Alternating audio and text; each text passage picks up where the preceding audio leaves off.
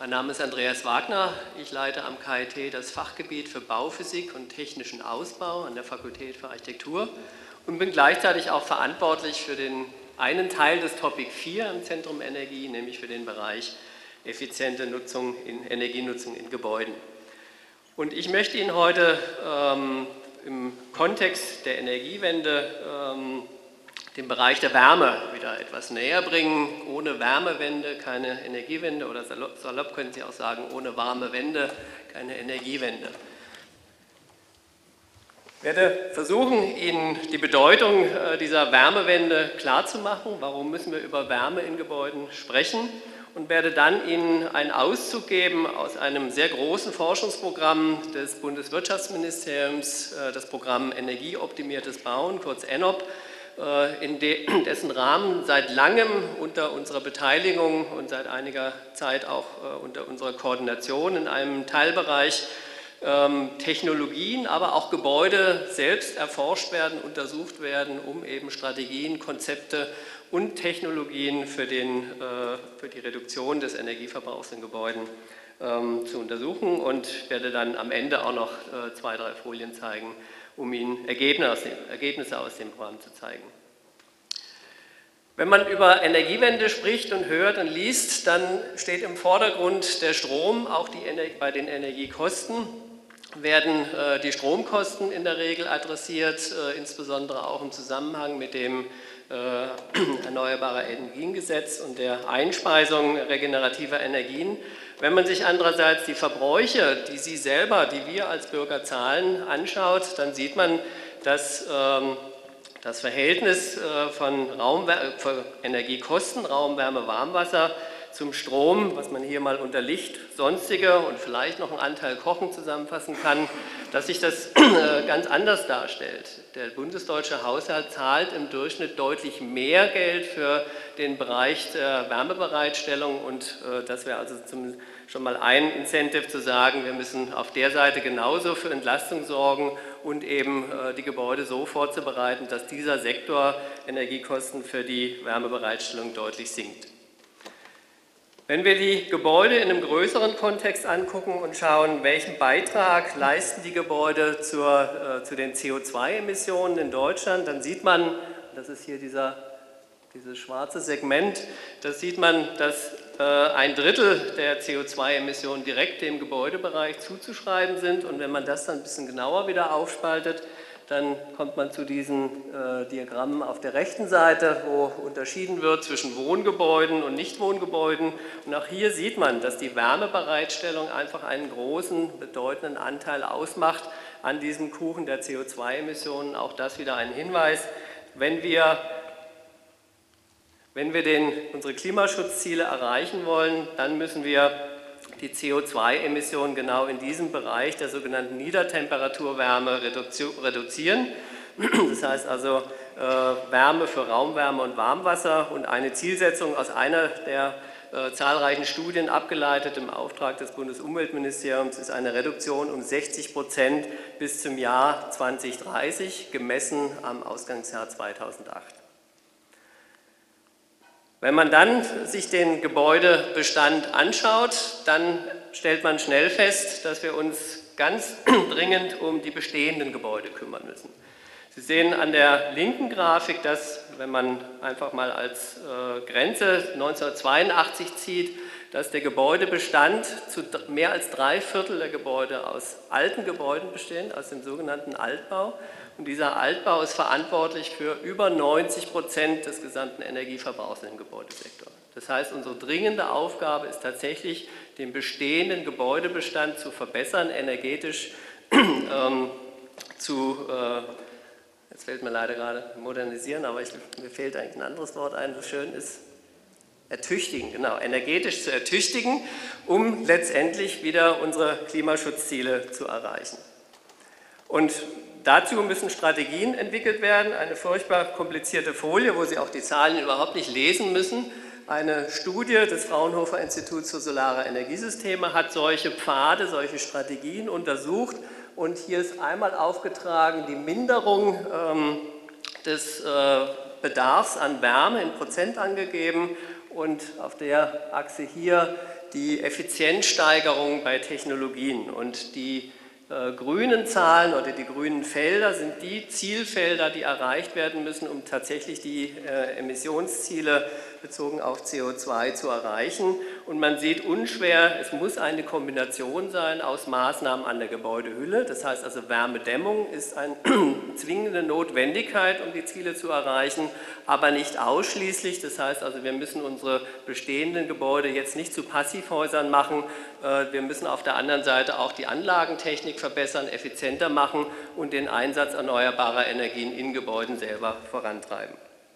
Das sind also sozusagen die äh, Voraussetzungen. Hier steht es nochmal, abgestimmte und, äh, oder angepasste und abgestimmte Maßnahmenpakete. Der Gebäudebestand ist sehr heterogen, was die Bauzeitalter, was die Bautypologien, die Konstruktionen angeht. Und es wird momentan ähm, eine sehr schwierige Diskussion über das Thema Wärmedämmung geführt. Es gibt viele Gegner äh, gegen Wärmeschutzmaßnahmen am Gebäude, die aber nur über Styropor an der Außenwand äh, sprechen. Und den Leuten sei gesagt, die, der Wärmeschutz ist wirklich eine zwingende Notwendigkeit. Er kann aber auch anders erreicht werden als nur mit Styropor an der Außenwand. Diesem Thema hat sich, äh, er hat es gesagt, der Bund seit langem angenommen. Das Bundeswirtschaftsministerium hat dieses Forschungsprogramm äh, ENOP gestartet die Schwerpunkte sind einmal Forschung und Entwicklung zu neuen Materialien im Bauwesen, neue Dämmmaterialien, dann Materialien, die Energie äh, in den Konstruktionen speichern können, schaltbare Gläser, um optische Eigenschaften anzupassen an den jeweiligen Bedarf. Dann innovative Gebäudetechnik, das Ausnutzen sehr kleiner Temperatur oder sehr niedriger Temperaturquellen äh, zum Heizen von Gebäuden, über äh, Wärmepumpen zum Beispiel, effizientere Beleuchtung und letztendlich auch Planungswerkzeuge, um letztendlich diese Konzepte erstellen und bewerten zu können.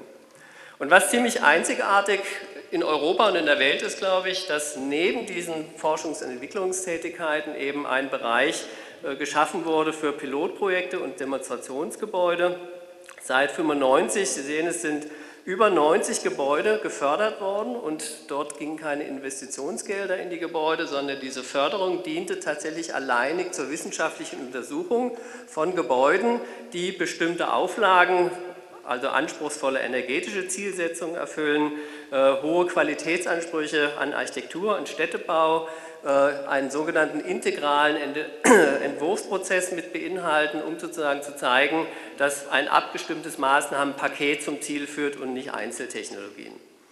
Und äh, auf Basis dieses sogenannten zweijährigen Monitorings ähm, ist man in der Lage, diese Gebäude auch besser zu verstehen von wissenschaftlicher Seite. Und auf der anderen Seite will man natürlich dann auch initiieren, dass diese Gebäude äh, dupliziert werden, wiederholt werden. Das heißt also über Leuchtturmprojekte die äh, Leute zum Nachahmen äh, zu animieren und für die wissenschaftliche Seite eben auch verlässliche Ergebnisse aus, aus dem realen Gebäudebetrieb zu schaffen. Ich zeige Ihnen jetzt einfach, lasse Bilder durchlaufen, ein Spektrum solcher Demonstrationsgebäude. Sie sehen sowohl Gebäude aus dem Bestand, die saniert wurden, wie hier das Altenwohnheim in Stuttgart, wo eben auch der sozusagen architektonische Mehrwert darin bestand, dass man äh, nicht nur eine bessere Gebäudehülle geschaffen hat, sondern auch den Lebensraum äh, erweitert hat innerhalb dieser Klimahülle. Eine Schule, eine ganze Reihe von Schulen wurden in dem Programm gefördert. Hier als Beispiel eine sogenannte Plusenergieschule, die auf dem Gelände am Gebäude mehr Energie erzeugt, als dass sie tatsächlich selber braucht in der Jahresbilanz. Und äh, solche Konzepte in die Schulen reinzutragen, ist natürlich sehr klug, weil wir damit sozusagen unsere Kinder darauf vorbereiten, sorgsamer mit Energien umzugehen und Verständnis zu wecken für Energieeffizienzmaßnahmen und den Einsatz erneuerbarer Energien. Ein Bürogebäude in Ulm, seinerzeit das größte Bürogebäude in Passivhausbauweise und ähm, das Bild hier auf der rechten Seite zeigt einen Forschungsfokus des damaligen Projektes, nämlich hochgedämmte, vorgefertigte Holzfassadenelemente, die dann verkleidet wurden und zum anderen äh, einer der ersten laminierten Photovoltaikdächer äh, auf diesem Gebäude. Nicht unweit von hier, gehen Sie da mal hin, das ist interessant, ein Supermarkt in Rastatt, der zum einen über Tageslichtanwendung, was sonst in den Supermärkten nicht passiert und demzufolge viel Energie für äh, künstliche Beleuchtung verschlingt, der also mit so einem Tageslichtkonzept die Energieeffizienz erhöht, eine hochgedämmte Gebäudehülle und eine spezielle Kühltechnologie auf Basis von CO2 als Kältemittel. Dann ein ähm, Industriegebäude, wiederum eine Sanierung in dem Fall, das umgebaut wurde äh, von einem Solarelementehersteller in Hannover, der mit dem Gebäude damit auch seine Produktpalette direkt zeigen und aber auch äh, am eigenen Gebäude testen und optimieren kann. Und last not least die Kunsthalle Mannheim, auch nicht weit weg von hier, ein sehr interessantes Projekt in Bezug auf den Umgang mit denkmalgeschützten Gebäuden und das Applizieren von neuen Gebäudetechnologien. Man kann es hier so ein bisschen erkennen, dass hier Wandstrahlheizungselemente installiert wurden und zwar in Bereichen, die eben nicht dann äh, von Bildern behangen werden. Hier war also eine sehr enge Zusammenarbeit mit dem Museumspersonal und mit der Museumsleitung und äh, den Denkmalschützern erforderlich. Das ist also das Spektrum äh, der Gebäude, die dann in eine zweijährige Monitoringphase geht und dann eben äh, geschaut wird, inwieweit Energiekennzahlen erreicht werden, die in der Planung prognostiziert wurden, beziehungsweise wie sich einzelne Technologien bewährt haben. Ganz schnell zwei, drei Beispiele. Technologieentwicklung, das sind jetzt Entwicklungen, die nicht am KIT stattgefunden haben, sondern sozusagen aus dem großen Forschungsfundus des Programms genommen wurden. Wärmewende, Verbesserung der äh, energetischen Qualität der Gebäudehülle. Dazu brauchen wir neue Wärmedämmstoffe. Und ein sehr bemerkenswerter Wärmedämmstoff ist die, Wärme, ist die Vakuumdämmung, die die Wärmeleitung der Materialien um einen Faktor 10 verringert. Vereinfacht gesagt, Sie können mit 2 cm Vakuumdämmung 20 cm konventionelle Dämmung ersetzen. Und das hat natürlich Folgen, auch bezüglich der Gestaltung von Gebäuden. Denken Sie an unser baukulturelles Erbe, wo wir sozusagen dann wieder in der Lage sind, auch Gebäudeformen und äh, Gestaltungselemente in der Fassade durch dünne äh, Dämmelemente zu erhalten. Die Herausforderungen an die Forscher sehen Sie natürlich hier aufgelistet. Das Material äh, geht schnell kaputt, muss geschützt werden auf der Baustelle und man muss natürlich gucken, kann dieses Vakuum auf lange Zeit und bei Bauelementen sprechen wir über Zeiträume von 20, 50, 80 Jahren, kann dieses Vakuum stabil bleiben. Anwendungsbeispiele aus dem Programm, eine Sanierung von Wohnhäusern in Hoffheim und hier sieht man nochmal wie wenig jetzt tatsächlich die neue hochdämmende Hülle in den Straßenraum reinsteht. Das hat zum Beispiel auch deutliche Vereinfachung bei Genehmigungsverfahren, weil Sie nicht so ohne weiteres beliebig tief in den öffentlichen Raum reinbauen dürfen. Und Sie sehen weitere Bemühungen, diese Dämmelemente eben in vorgefertigte, entweder Betonwandelemente oder hier Holzdachelemente zu packen, dass sozusagen auf der Baustelle selbst niemand mehr mit den Materialien direkt in Berührung kommen muss. Für denkmalgeschützte Gebäude, wo wir an die Außenseite der Fassade gar nicht ran dürfen, werden Materialien entwickelt, die deutlich einfachere Konstruktionen mit sich bringen, Innendämmung, wo wir keine Folie als Dampfbremse oder Dampfsperre aufbringen müssen, sogenannte kapillaraktive Materialien, die wie ein Schwamm entstehendes Kondensat aufsaugen und über das ganze Volumen des Materials verteilen, sodass also dann durch die Kondensatbildung, die ja sonst eben äh, gefährlich ist wegen Bauschäden, äh, weiterhin eine stabile Konstruktion erhalten werden kann.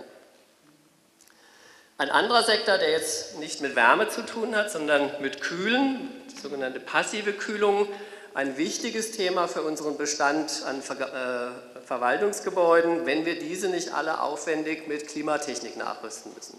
Auch hier gibt es ein ganz, ganz großes Bündel an Maßnahmen, architektonischer Maßnahmen, konstruktiver Maßnahmen und technologischer Maßnahmen, um die Wärmelasten in einem Gebäude so weit zu reduzieren, dass wir Wärme senken, sogenannte natürliche Wärmesenken, wie hier unten angemerkt, verwenden können, äh, um die nur noch wenig überschüssige Wärme aus dem Gebäude abzuführen. Zu den Maßnahmen gehören natürlich entsprechend moderate Verglasungsanteile an Gebäuden. Wir dürfen keine Glaspaläste mehr bauen, zumindest wenn wir äh, klimabewusst bauen wollen. Wir müssen spezielle Gläser dafür einsetzen, Glastechnologien, effektive Sonnenschutzsysteme.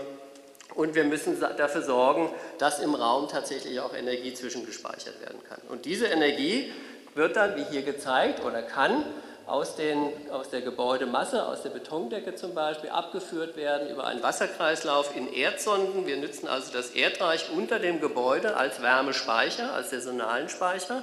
Denn wir können diese Wärme, die wir im Sommer da unten ablegen, im Winter wieder nützen auf ein Temperaturniveau von 12 bis 14 Grad, indem wir eine Wärmepumpe dazwischen schalten und dann sozusagen dasselbe Deckensystem für die Beheizung mit einer Niedertemperaturstrahlungsheizung des Gebäudes oder des Raumes nutzen. Zwei Folien mit Zahlen. Ein Diagramm, das Primärenergie-Kennwerte für Heizen, Lüften, Kühlen und Beleuchten von ausgewählten Gebäuden aus diesem Programm zeigt. Und das ist jetzt auch wieder KIT-Arbeit. In diese Analysen sind wir involviert.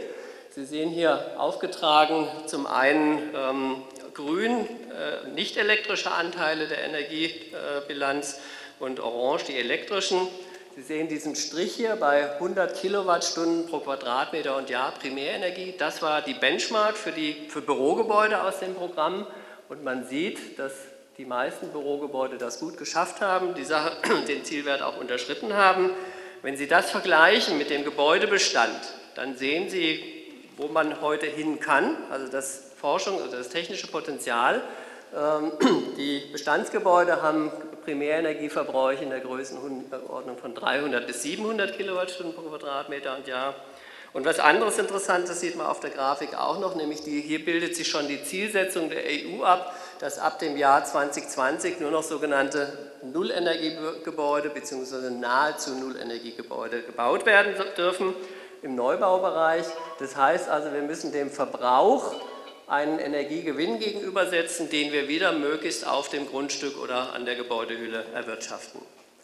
Und die letzte frohe Botschaft Kollege von uns, Professor Lützgendorf, hat Kosten analysiert, in dem Fall erstmal nur Investitionskosten für diese Gebäude. Und wie gesagt, das sind keine Forschungsobjekte in dem Sinn, das sind Gebäude, die unter ganz realen Marktbedingungen entstanden sind.